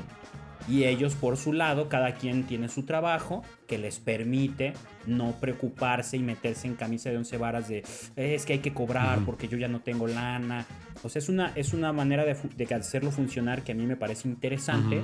No, yo no me he sentido llamado por esa línea, pero a ellos les ha funcionado por mucho tiempo. Entonces, es otra manera, ¿no? No hay que casarnos con o cobras siempre o no nunca cobras. Creo que ese es, creo que ese es el gran dilema de este tema, que hay gente que sataniza a los que cobramos y hay gente que sataniza a los que no cobran nada, ¿no? Sí, bueno, yo, o sea, digo, personalmente, aunque no lo satanizo, yo sí creo que sí es real, ¿no? O sea, a final de cuentas siempre alguien va a pagar lo que tú no pagues. Sí, Sí, es verdad. Y, y como lo decías, ningún proyecto se sustenta sin dinero. Claro. Exacto. Eso es, eso es ley, eso es ley. Sí, exacto. El dinero va a salir de algún lado tarde o temprano y puede parecer que no sale de tu bolsa, pero bueno, sale de tu trabajo. Sí, o sea, cuentas, sale. eres- y, ay, que si la guitarra me la donaron. Sí, no, o sea, que, ay, que, que la guitarra me la donaron, pues alguien la compró. Exacto. ¿no? O sea, alguien la pagó. Ahora que decías, ¿no? O sea, como que, ah, si eres plomero, mecánico, doctor, este, lo que sea, y tienes un apostolado como músico, también lo podríamos ver al revés, ¿no? Tú, Ángel y yo como músicos podríamos tener un apostolado de otra cosa, Exacto. Sí, sí, exactamente. ¿no?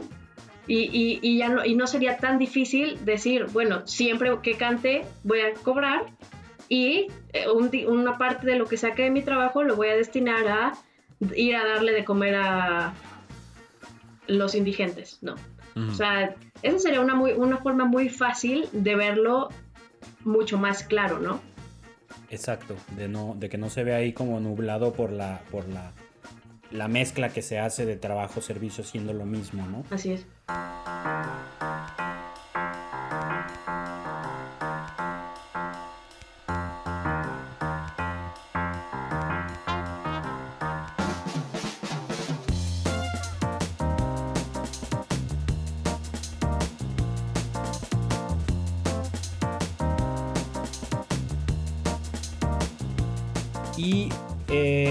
Un, un- un punto que me gustaría tratar. eh, ¿En dónde creen ustedes cuál es el punto en el proceso en el que se puede empezar a desvirtuar el servicio? Precisamente hablando de, de esta diferencia trabajo-servicio, ¿creen, para empezar, creen que hay un punto en el que te puedes empezar a desvirtuar de, híjole, ya estoy haciendo esto más por ganar dinero que por evangelizar? O sea, ¿en dónde nos volvemos más músicos que católicos? Chan, chan, Va. chan, Que a lo mejor no dejas uno u otro, ¿no? No dejas uno u otro, pero nuestra identidad siempre tiene que ser soy católico y soy y me desempeño como músico. Ajá. Y de seguro estamos tentados y expuestos a que en alguna, algún momento nos volvamos más músicos que católicos, que nos preocupe más sonar bien para poder cobrar a sonar bien para evangelizar. mejor. Tómala, qué buena pregunta. Pero ¿En dónde creen que pueda, en nuestro día a día, creen que haya algún detonante que nos pueda llevar a eso, a algo que podamos cuidar para no caer por ahí? yo creo. Sí, Nat, ¿no quieres responder tú? No, no, vas, vas. Este, sí, ya sé, estoy. Bueno, ahí Para les luego va. decir sí, pero, Pero no. no. ¿Sí Ah, no. sí, exacto, exactamente. Cae, cae como, Sí, es como que- ovejita. Te- yo creo que cuando pierdes la sensibilidad, o sea, que tú terminas diciendo, ¿sabes qué? Este, no, lo que platicaba ahorita en el, el tema antepasado, eh, el ya no tener ese sentido humano de decir me voy a entregar, no importa que la, com- la comunidad este, esté, esté eh, como, no sé, que no tenga la solvencia económica, no importa, yo quiero cobrar y esta es la cantidad y cero. Yo creo, claro, así como lo habíamos visto, en la medida de lo prudente. Y también, creo que también puedes llegar a ser deshonesto al momento de, de saber cómo suenas y cobrar una cantidad estratosférica. O sea, al no ser honesto, decir, ¿sabes qué? Pues la neta no traigo ni el mejor equipo, pero estoy cobrando tanto dinero porque así gana fulano de tal que tiene el equipo del millón de pesos, pero yo tengo es- mi, mi sonido medio chafón, pero no le hace. Yo quiero cobrar esta cantidad. Yo creo que ahí es donde se empieza a desvirtuar porque empiezas a ser deshonesto, creo yo. Dilo tú, Jonathan. Sí, sí estuvimos de acuerdo. ¡Ah! Ah, ¡Qué sí, bien! pero pero, sí. sí. ah. Sí, pero sí. No, mira, yo, yo volvería a, los mismas, a las mismas dos cosas con las que empecé, que es que el músico católico debe ser primero católico y luego músico, ¿no? Y yo creo que cuando dejas de ser católico y empiezas a ser solo músico, ahí es donde se desvirtúa claramente, ¿no? Claro. Porque, ¿qué, qué es lo que un católico debe procurar? ¿No? Debe, debe procurar vivir el evangelio, vivir en gracia, Claro. eh, ¿no? A procurar los sacramentos. Entonces, cuando su, su vida de oración, formarse doctrinalmente, entonces cuando dejas de hacer eso, yo creo que no puedes ser un buen músico católico. Tómala. sí, Pero claro. mientras, mientras lo mantengas, todas estas cosas, creo que sin problema puedes ser un buen músico católico, porque eso no depende de ti.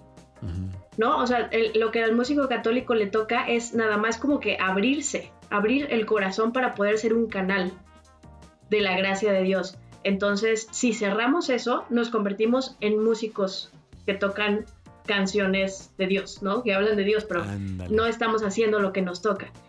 Eh, eso por una parte. Y otra parte en la que voy a insistir es en la de costear, que es lo- un poco lo que decía Ángel, ¿no? O sea, si tú no costeas cuánto vale tu producto intangible, ¿no? O sea, que es tu servicio, eh, también es muy probable que no cobres lo que debes. Puede que cobres más de lo que debes o que cobres menos de lo que debes. Y entonces ahí igual le estás faltando el respeto a, a tu trabajo.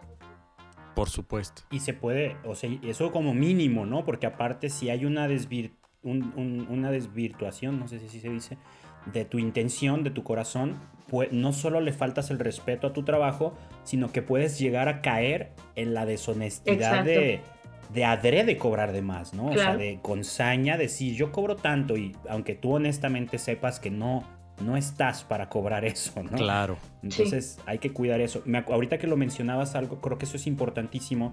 La cuestión de, de entender que somos servidores, ¿no? Ya lo hablábamos en otro, en otro episodio, Ángel y yo. La esencia de la palabra es servir, Claro. es que seas útil, Claro. ¿no? El, el ofrecerte no es servir, el ofrecerte es estar en disposición de servir. Que sirvas o no es, depende de otras cosas. Entonces, nosotros como músicos debemos de entender que nuestra misión es servir como conductos para que la gente se encuentre con Dios a través de la sensibilidad de la música. Entonces, si no estás en condiciones, si, si lo que estás haciendo pone en riesgo esas condiciones, hay que cambiar algo. Me acuerdo que un buen amigo me decía, él no es músico, pero me decía, yo no estoy en contra de que los músicos toquen cinco o seis misas en un día. Dice, yo pongo en duda que a la segunda, a la tercera, a la cuarta misa ya tengan la entereza de servir Claro. en lo que les toca. Claro, sí es verdad. Porque ya estás enfadado, ya estás cansado, ya estás pensando en otras Claro. cosas. Dice, eso yo sí lo pondría en duda y sí exhortaría a los músicos a que si pierden esa entereza, mejor ya no lo Exacto, hagan. Porque sí. entonces ya solo están trabajando. Y fíjate, Manu, que en ese punto yo creo que si, si, es- si te está pasando esto que te voy a decir, es momento de abrir los ojos, tallártelos y levantarte y sacudirte porque estás haciendo las cosas mal. Cuando estás en misa y estás pensando ya en mil cosas, pero de pronto llama tu atención, no sé, voy a poner un ejemplo, la chica fulana de tal, y agarras al compañero de al lado para decirle, güey, ¿ya viste a esta muchacha? Sí, en plena misa y hasta en plena consagración puede ser, güey, quiere decir que ahí estás mal. O incluso que te preguntan, clásico, a mí eso me ha pasado también varias veces, que te preguntan, oye, ¿qué vamos a cantar de comunión? No sé, ¿de qué se trató el Evangelio? ¿Tú sabes? No, pues no sé, tampoco. O sea, no estabas en misa, o estabas perdidísimo. Ahí es una alerta y saber que, así como dices tú, Manu, algo está pasando que, que estás perdiendo ya la sensibilidad eh, de estar con- consciente de tu servicio. Ya lo estás haciendo mecánicamente y es importante el parar ahí el caballo y decir, a ver, quieto, aquí, por aquí no es. Fin. Con- contundente, contundente enseñanza. Sí, creo que es vital, creo que es vital y es un mal al que estamos expuestos todos los que cantamos en misa, porque el mal de perder de vista nuestro servicio, ¿no? De, de creer que por servir, por servir, de por estar ahí y cantar, ya estamos sirviendo. No, o sea, tú sirves cuando eres útil. Y la función del músico dentro de la liturgia es una muy específica y requiere de que seamos conductos de gracia. Requiere de que estemos conscientes, de que estemos concentrados, de que sepamos lo que toca hacer, en qué momento, que conozcamos qué está sucediendo en la liturgia. ¿no? Y si nos vamos a, a- si trasladamos esto a la vivencia de un concierto, es lo mismo, a lo mejor es menos estricto que una liturgia, pero si no estás compartiendo la gracia de Dios a través de tu testimonio puesto en canciones y en música, no estás sirviendo. Claro. Estás ahí con disponibilidad, con disposición de servir, pero no estás siendo útil. Oye. Estás haciendo que la gente pase un rato quizá agradable si es que suenas bien y ya, ¿no? Y en adoración lo mismo, o sea, yo creo que ahí es donde más común es eso, que se pierda eso, que se haga ese, ese cortocircuito, ¿no? De, de que a veces nos dejamos llevar adoración. Ah, ahí asimilamos. Venga, concierto, momento de demostrar que sé que soy buen cantante, que soy buen músico, ¿no? manches. Híjole, no, o sea, adoración No. es. Tu, tu chamba es hacer que la gente adore a Dios. Sí, y claro. si te preocupas porque vean que tocas chido, estás haciendo todo lo contrario. O sea, Claro, literalmente vas en sentido contrario, ¿no? Oye, y que Está cañón. por demostrar que cuántos melismas conoces, ¿no? De... de- No, no manches, no. Oye, y amerita mucho recordar cuando este sacerdote sin pelos en la lengua me dijo, oye, pues ya no vengas, prefiero traer una grabadora. La grabadora peca menos. Uh, sí. güey, qué güey. Sí, o sea, está cañón, ¿no? Entonces, yo creo que sí hay que cuidar mucho ese detalle, lo que dices tú, Nat, de, primero católicos y luego músicos, es el punto de partida. Y también creo que es valiosísimo esto que nos estás diciendo de costea lo que haces. Debemos de ser conscientes de cuánto cuesta lo que el tiempo que le dedicamos, cuánto cuesta lo que tenemos, ¿no? La guitarra, el micrófono, la base, esto, aquello, para saber entonces, eh, con, datos en mano, cuánto puedo cobrar. No cobrar menos para no desgastar el proyecto y no cobrar más y ser deshonesto porque, porque sé que la gente lo va a pagar. Claro, y muchas veces eh, creo que hay muchos músicos que no cobran porque justo no saben cuánto cuesta lo que tienen, ¿no? Porque claro que no es que un día dices, ay, bueno, ya ahorré y voy a ir a comprar, o ya me dieron la tarjeta en el banco con crédito ilimitado y me voy a ir a comprar todos los instrumentos y todo el equipo. No, es algo que, que vas... Bueno, si hay gente que lo hace así, ¿eh? Bueno. Este, yo conozco dos, tres músicos que... No, o sea, puede que haya un día en el que con tu trabajo ya puedes ir a, a- a surtirte como si fueras a comprar ropa de verano, ¿no? Pero Pero, tienes que Pero- pagar de todas maneras.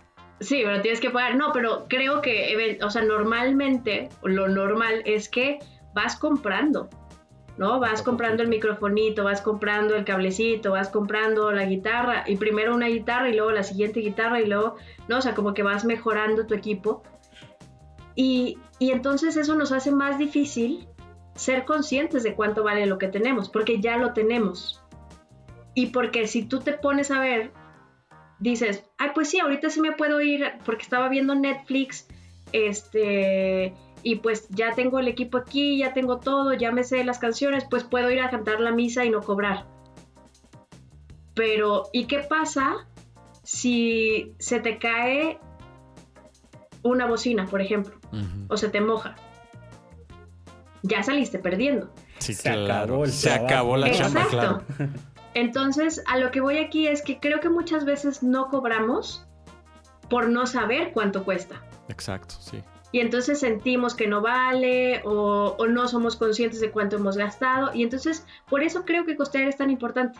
Para, para, porque que- también creo que muchas veces no se cobra porque, porque no se sabe cuánto, no porque no se quiera cobrar. Ujú. Ya que nos convenzamos de otra cosa de, de que, ay, porque la Biblia dice, que porque ya eso es como, yo siento que todavía es más deshonesto, ¿no? Porque es como convencernos por no saber cuánto cobrar o por creer que nuestro trabajo no vale, o peor, por comodidad de no echarnos el compromiso de mejorar porque ya, ya cobro. Eso, eso es clave. Eso es clave, ¿no? O sea, ¿con qué cara voy a cobrar si no mejoro? No, pues mejor no cobro. Exacto. En vez de decir, pues mejor mejoro, ¿no?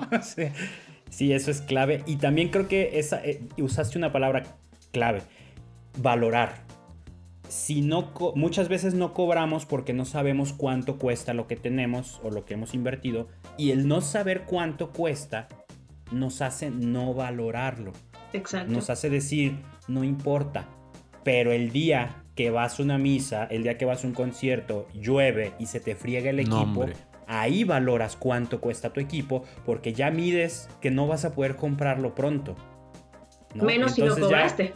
Exactamente, entonces Claro. ya vienen los flashbacks de tu vida, de todas las misas y conciertos que no cobraste y te empiezas a dar de topes, ¿no? O sea, de no manches, ¿por qué? Porque entonces tienes que empeñar, si quieres seguir cantando, si quieres seguir haciendo eso, ya tienes que empeñar otra cosa, tienes que pedir un préstamo, pedir un instrumento prestado y cosas así. Que ojo, no estamos diciendo que, el que llega a verse en una situación así de pedir un instrumento o algo es, el peor del mundo. No, hay veces que pasa, hay urgencias, me ha tocado que de verdad el mismo día se te rompe algo y tienes que pedir una guitarra, un sonido. Entre nosotros mismos nos hemos prestado sonido de vez en cuando porque no hay cómo cubrirlo o algo. Pero hay que generar esa cultura de prevención. ¿no? Yo te- tenemos un amigo en común, Alex Jasso, que yo lo admiro mucho porque aparte de las cuestiones musicales, en, en otras, as- en otros aspectos de su vida, él tiene el hábito de ahorrar siempre de las chambitas que tiene, saca un- un- Un una partecita del presupuesto y la guarda en un concepto de renovación de equipo. Entonces un año compra el celular más nuevo, vende el otro y, lo que sacó del que vendió lo guarda en el fondo y sigue ahorrando. Al siguiente año compra el iPad nuevo, vende el iPad viejo y lo guarda. Al siguiente año compra guitarra nueva, vende la otra guitarra y guarda el dinero. O sea, cada año renueva una parte de su equipo vital de trabajo. Y habrá gente que dice, ay, qué fresa, que siempre quiere tener lo más nuevo. Es que lo más nuevo te dura más. Claro, eso Claro. es. ¿no? O sea, eso es. Y no es que cada año gasten celular, en iPad, en guitarra, en cámara, en compu. No, un año una cosa, un año una cosa y todo el tiempo está renovando y guarda del dinero. No, o sea, no es de que deja envejecer la guitarra y de que de su chamba nunca saca dinero y el día que se le roba el celular, le roban el celular o, o- o pierde la guitarra, no tiene para reponer. O sea, el güey siempre está al tiro y siempre tiene la opción de seguir trabajando. Oye, ¿y ¿sabes qué? Y existe esta soberbia esta, esta mentira que mucha gente se cuenta de. Yo no sé si eh, la guitarra Taylor suena igual que mi Bañes con H. Este, y, yo no, yo no uso cuerdas y nada, eso ya es pura faramaña y todo. O sea, no realmente, si quieres sonar bien, necesitas que tu instrumento esté completamente al 100. Y a lo mejor no has escuchado unas cuerdas Elixir y te quedas con tus cuerdas de la palería. O sea, es muy importante eso que estás diciendo. La, aparte de mejorar, invertir a tu instrumento es clave, ¿no?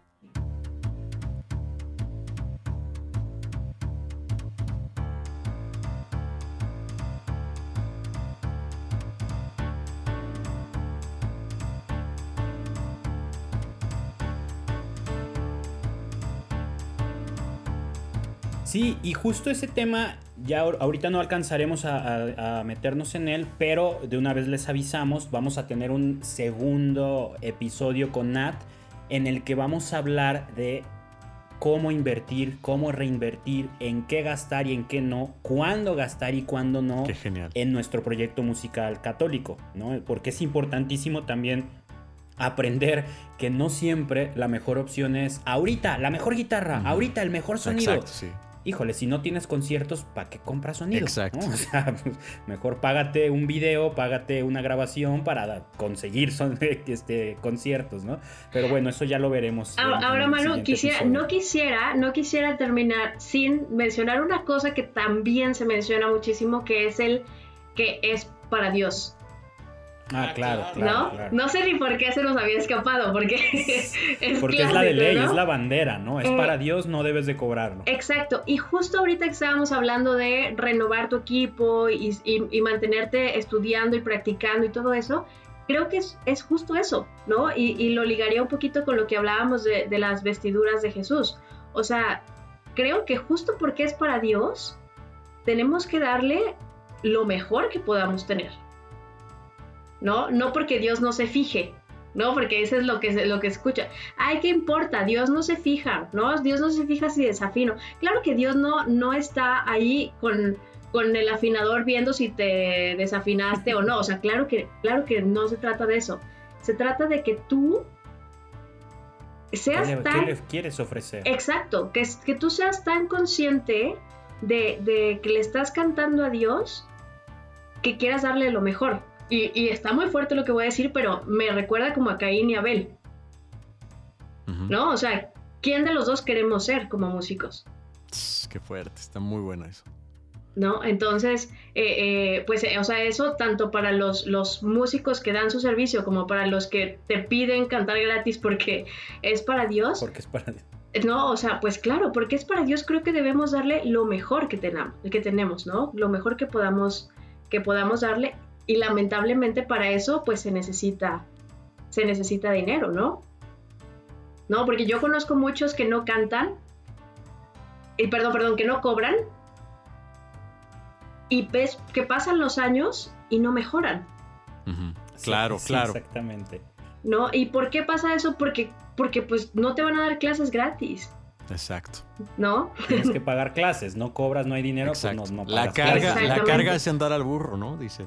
Entonces, Ajá, como, exacto. como, como te decía, alguien lo va a pagar tarde o temprano, ¿no? Y si tú no cobras y no mejoras, pues al final lo terminamos pagando los, los espectadores, ¿no? Exacto. Tú lo has dicho. Sí, y fíjate que, que creo que es vital. Se me está escapando la idea, carajo. Ah, de seguro se fue atrás de la palabra. Pero esto, bueno, ahorita a ver si vuelve. No sé, no, no tengo clara en la cabeza la oración que rezamos en misa. Qué vergüenza, ¿no? Que no te acuerdes de eso que haces diario, que haces cada semana. A la hora de la ofrenda. Que esta ofrenda, ¿se acuerdan cómo lo decimos? Lo que decimos cuando, cuando estamos en el ofertorio. Es que siempre estoy cantando, perdón. No, no, no. Hay una parte en la Sí, que ya sé cuál rezamos dices. Sí, bueno, sí, sí, espérame. El- eh, algo de, de que esta ofrenda Ajá, exacto. sirva para algo. No me acuerdo cómo va la, la- la cuestión, pero me acuerdo que un amigo me hizo reflexionar mucho en esa parte y creo que va muy acorde a lo que estabas diciendo, Nat. A veces a la hora de la ofrenda yo digo, ay, nomás 20 pesos, ¿no? Porque, porque no quiero quedarme sin dinero. Y saliendo de misa me voy a comer y cosas así. Eh, a veces no doy nada porque digo, no, es que tengo muchos gastos en casa y no sé qué. Pero justo esa oración en particular, la, la idea de esa oración es así de fácil. Esta ofrenda es el, eh, refleja el amor que tienes. O sea, ¿qué tan dispuesto estás a dar algo para, para reflejar el amor que le tienes a Dios? Y a mí me hace mucho eco cuando me la pienso en dar 20 pesos, 50 pesos, 100 pesos, porque digo, ¿a poco tan poquito quiero ofrecer?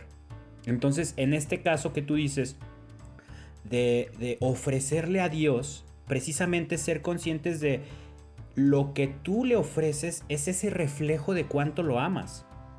De cuánto estás dispuesto a amarlo, ¿no? Entonces, eh, no es que. eh, eh, es que para mí no es importante que tengamos buen sonido. No, no, no. A Dios no le interesa, Dios no te va a calificar y va a decir, tú como no te importaba, te toca en palcos. A ti te toca en zona platina del cielo, ¿no? No, a Dios no le importa eso. Pero no se va a fijar en qué tan desafinado cantaste, pero sí se va a fijar en cuánto amor te faltó por cuidar tu afinación. Sí se va a fijar en cuánto amor no le quisiste poner a tu interpretación. Y alguien que ama la música no va a cantar desafinado adrede. Alguien que ama la música no va a tocar con un instrumento desafinado adrede. Claro. ¿no? Alguien que ama la música, que ama lo que hace, va a cuidar sonar lo mejor posible. Uh, no, pues ya valió. Si no amas la música y dices servir a Dios a través de ella, ahí sí yo creo que te va a rendir cuenta, te va a pedir cuentas Dios. A ver, yo te di el talento de la música. ¿Cuánto amaste a través de tu talento? Y es que, ¿sabes qué? Hay, hay soberbia ¿eh? en eso. Hay soberbia en no crecer, en no dejarte crecer, en no dejarte ayudar. Sí. Hay soberbia, hay pereza, hay cierta apatía al crecimiento y eso es letal. Puede ser una enfermedad silenciosa que cualquier músico puede vivir. Y creo yo, y me, me atrevo a decirlo, que la gran mayoría lo hemos vivido. Oye, ¿y si haces esto? No, así estoy bien. Me siento a gusto. Sí, completo. Oye- Oye, un retiro para músicos. No, yo ya doy retiro. Exacto, yo, ya- yo doy conferencias, exactamente, tú lo has dicho. Tú lo has dicho. ¿O qué, Nat? Sí, Mano, creo que el que decías el- es el, de, el Señor reciba de tus manos ese Este sacrificio. ¿Sí? Exacto, ese, ese, exacto. ese. El Señor reciba de Manos, tus manos este este, sacrificio para alabanza de su Y- nombre. Y gloria, Y a su gloria a su nombre, para Y- nuestro bien y el de toda su santa iglesia. Exactamente. Exacto, entonces imagínate, estás diciendo, el Señor reciba de tus manos este sacrificio. Y tú eres capaz de solo dar 20 pesos. Ese es el sacrificio que estás ofreciendo para la salvación de su iglesia. Exacto. ¿no? En, en cuestión musical, no puedes, no puedes, o sea, el decir, no importa que suene feo, es, lo podemos traducir a, no me interesa sacrificar mi tiempo para aprender a afinar. Ese es el sacrificio que estás ofreciéndole a Dios, ¿no? O sea, es una muestra del poco amor que le tienes, que le tenemos, en comparación con el amor que le tenemos a nuestra comodidad. Prefiero no formarme para no, que no me exijan sonar bien. Exacto. Prefiero no formarme, prefiero no cobrar para que entonces no me exijan dar un buen producto. Claro, que no me vayan a reclamar. De todas maneras, siempre va a haber gente, que yo ya lo he dicho en otros episodios, eh, o sea, siempre va a haber gente que me aplauda, aunque suene horrible. Ándale, sí. ¿no? Y siempre va a haber gente que me diga, ¡ay, qué bonito!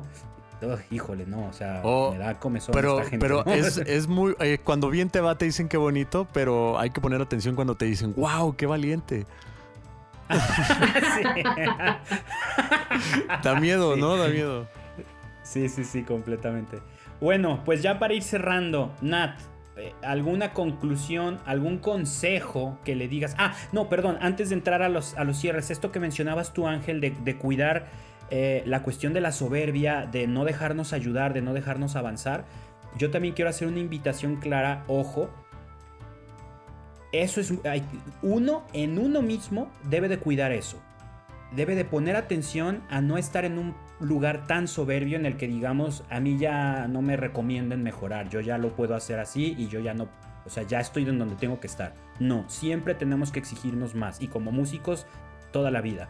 Pero, ojo, no nos atrevamos nosotros a juzgar ese proceso en otro. Claro, pa, le diste ¿No? al punto, mano. Sí, claro. Porque también se nos facilita muchísimo Claro, claro. estar juzgando el, mira, ese cobra, mira, ese no cobra. Exacto. Mira, ese es, es malísimo, de seguro no estudia. Mira, ese. Si es tu amigo y sabes que no estudia, va, dile, oye, güey, hay que estudiar, ¿no? Si es tu amigo el que te lo dice, tómalo para bien. Pero a los demás hacia afuera no podemos juzgar el proceso interior. Exacto. No sabemos si cobra por, por ambición o por, o por sensatez. No sabemos si no cobra por miedo o por sensatez. No sabemos si se, si se forma o no se forma por no sabemos qué razón. Entonces, no, siempre ah, seamos juiciosos en nuestra persona, Manu, hay, no en los demás. hay algo muy importante e interesante que quiero rescatar de lo que dijiste ahorita. Hay mucha diferencia en decir, eh, güey, ponte a estudiar, suenas bien gacho. A, oye, güey, ¿qué onda? ¿Estudiamos juntos? Ahí hay una gran expresión de comunidad que me gustaría rescatar de eso que acabas de decir.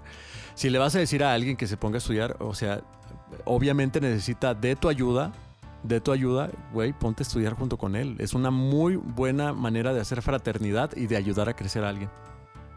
Creo que es una buena manera de hacerlo. No creo que sea la única No, no ni la que única. estemos obligados a, a acompañar. Claro. Pero claro que es una muestra de caridad el, oye, te puedo ayudar en algo para que estudies, te paso nombres de maestros, te paso material, Exacto, te eso- acompaño, eso es. Lo que puedas hacer en, que esté en tus manos, ofréceselo, no nomás exigir. Eso, Eso sí, sí. completamente de acuerdo, ¿no? Y Sí, no creo hacer que- sentir mal. creo que hay muchas formas, aunque creo que ya estamos como medio, medio fuera del tema, pero, o sea, desde, por ejemplo, abrirte a preguntar, ¿no? O sea, eh, a, a Manu y a mí, que, que somos súper buena onda, nos pasa mucho que la gente nos pregunta. Ah, lo que te dijo. Yo no, yo no. Eh, chido, la gracias. gente nos, no- nos pide, no, es que, es que tú, tú tienes corazón de pollo. Ah, ya, ya, ya, ya, ya.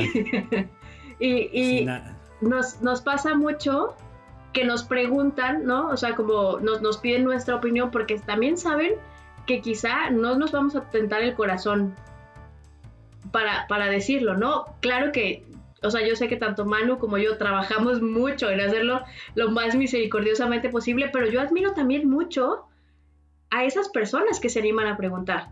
Y, y to- sobre todo preguntarle a alguien que sabes que te va a decir la verdad aunque quizá no te guste. ¿No? Claro, Entonces claro. a mí se me hace como un, un gran signo de, de humildad el, el abrirte a, a reconocer que quizá te falta.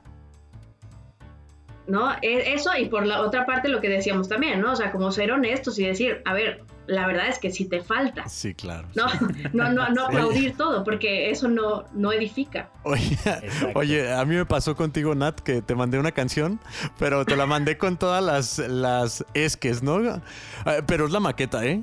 Ah, Oye, pero, pero no es la voz que Oye, va a pero- quedar, ¿eh? No es la voz que va a quedar. O sea, no, sí te da miedo, ¿no? Te da miedo que te digan, no, güey, la tarea está mal y que te rompan la hoja y digas, tienes que empezar de nuevo, güey. Qué feo, güey, qué feo, güey. Estoy traumado de chiquito, güey, de esas cosas.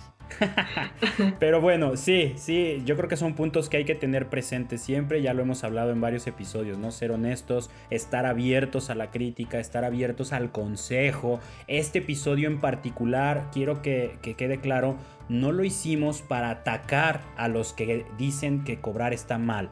Lo hicimos para tratar de poner sobre la mesa argumentos, ideas, opciones que puedan abrir el criterio de la gente. Si tú eres de los que dice yo no quiero cobrar, respetable. Si te sirvió algo de lo que dijimos aquí, adelante, tómalo, no te lo vamos a cobrar, en esta ocasión no, eh, y sácale provecho. Si no te sirvió nada, adelante, no te lleves nada, no te enganches, no te lo tomes personal. Si eres de los que sí, eres- sí cree que es bueno cobrar, ojalá algo de lo que dijimos te ayude a tener un mejor criterio para cobrar bien tus servicios, ni más ni menos, de, de la forma justa y correcta como lo tiene que hacer un católico. ¿no? no menospreciar tu chamba, no sobrevalorar tu chamba. Eso es lo vital de, nuestra, de nuestro trabajo como, como católicos.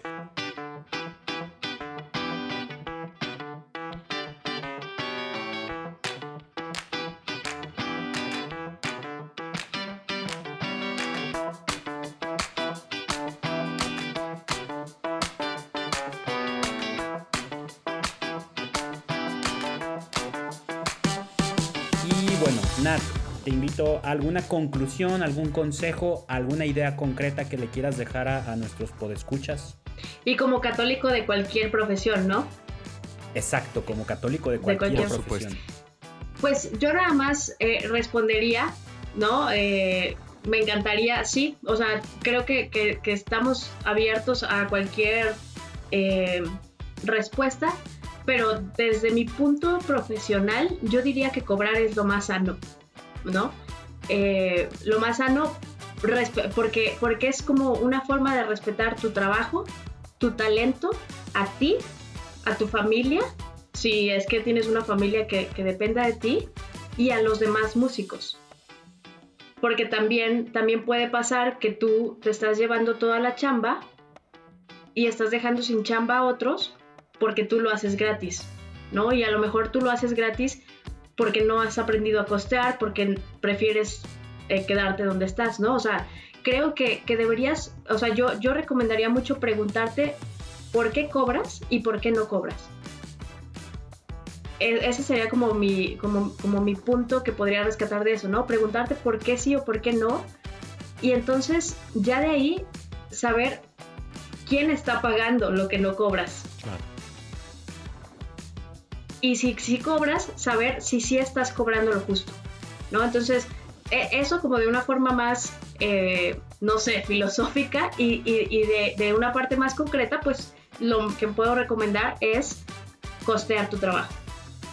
Haz una listita de lo que tienes, ve cuánto te costó y ponte, no sé, a dos años, tres años para recuperar el, el costo, ¿no? Sea, que, que, en ese tiempo pueda salir lo que pagaste para que al año 4 o al año 3 ya puedas estar ganando utilidades, ¿no? Eh, esa sería como mi, mi recomendación más, más concreta.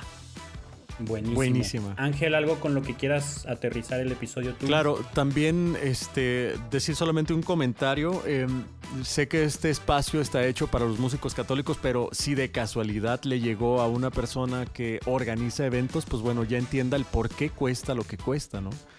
Y que entienda también que su labor, el ser honesto y dar lo justo, lo que es, este, también te va a dar un paso a la santidad porque estás haciendo lo correcto, porque estás siendo honesto con el trabajo y respetando, por supuesto, la integridad y, el trabajo de, la persona en cuestión que, pues sí, ¿por qué, ¿por qué no decirlo así tal cual, no? Que quieres invitar, contratar para tu comunidad, que quieres este, contratar para tu concierto, que quieres contratar para beneficio de tu parroquia es una manera muy buena de que escuches todos estos argumentos para que sepas el por qué este, se cobra lo que se cobra.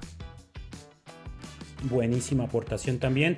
Y yo los invito a todos los podescuchas, si son músicos católicos y tienen dudas que les encantó el tema y dijeron, wow, está genial todo esto que me dicen, pero no sé hacerlo, no sé por dónde empezar, los invito a que nos escriban Estamos en Instagram, estamos en Facebook, estamos en, este, en, TikTok incluso. Mándenos un, mensajito porque nosotros ofrecemos ese servicio. Precisamente por eso está Nat involucrada en este proyecto. Los podemos asesorar, los podemos acompañar. Si eres músico, te podemos ayudar a costear tu proyecto, a hacer un plan de trabajo para que empieces a generar lo suficiente para pagarte tu disco, tu video, tu girita, eh, para que tu proyecto sea funcional y le puedas dedicar más tiempo, independientemente de si tu llamado es hacerlo a tiempo completo o parcial, pero que te funcione, que sea algo que te inspire y te haga crecer y no algo que te cueste, te pese y te apague los ánimos, ¿no?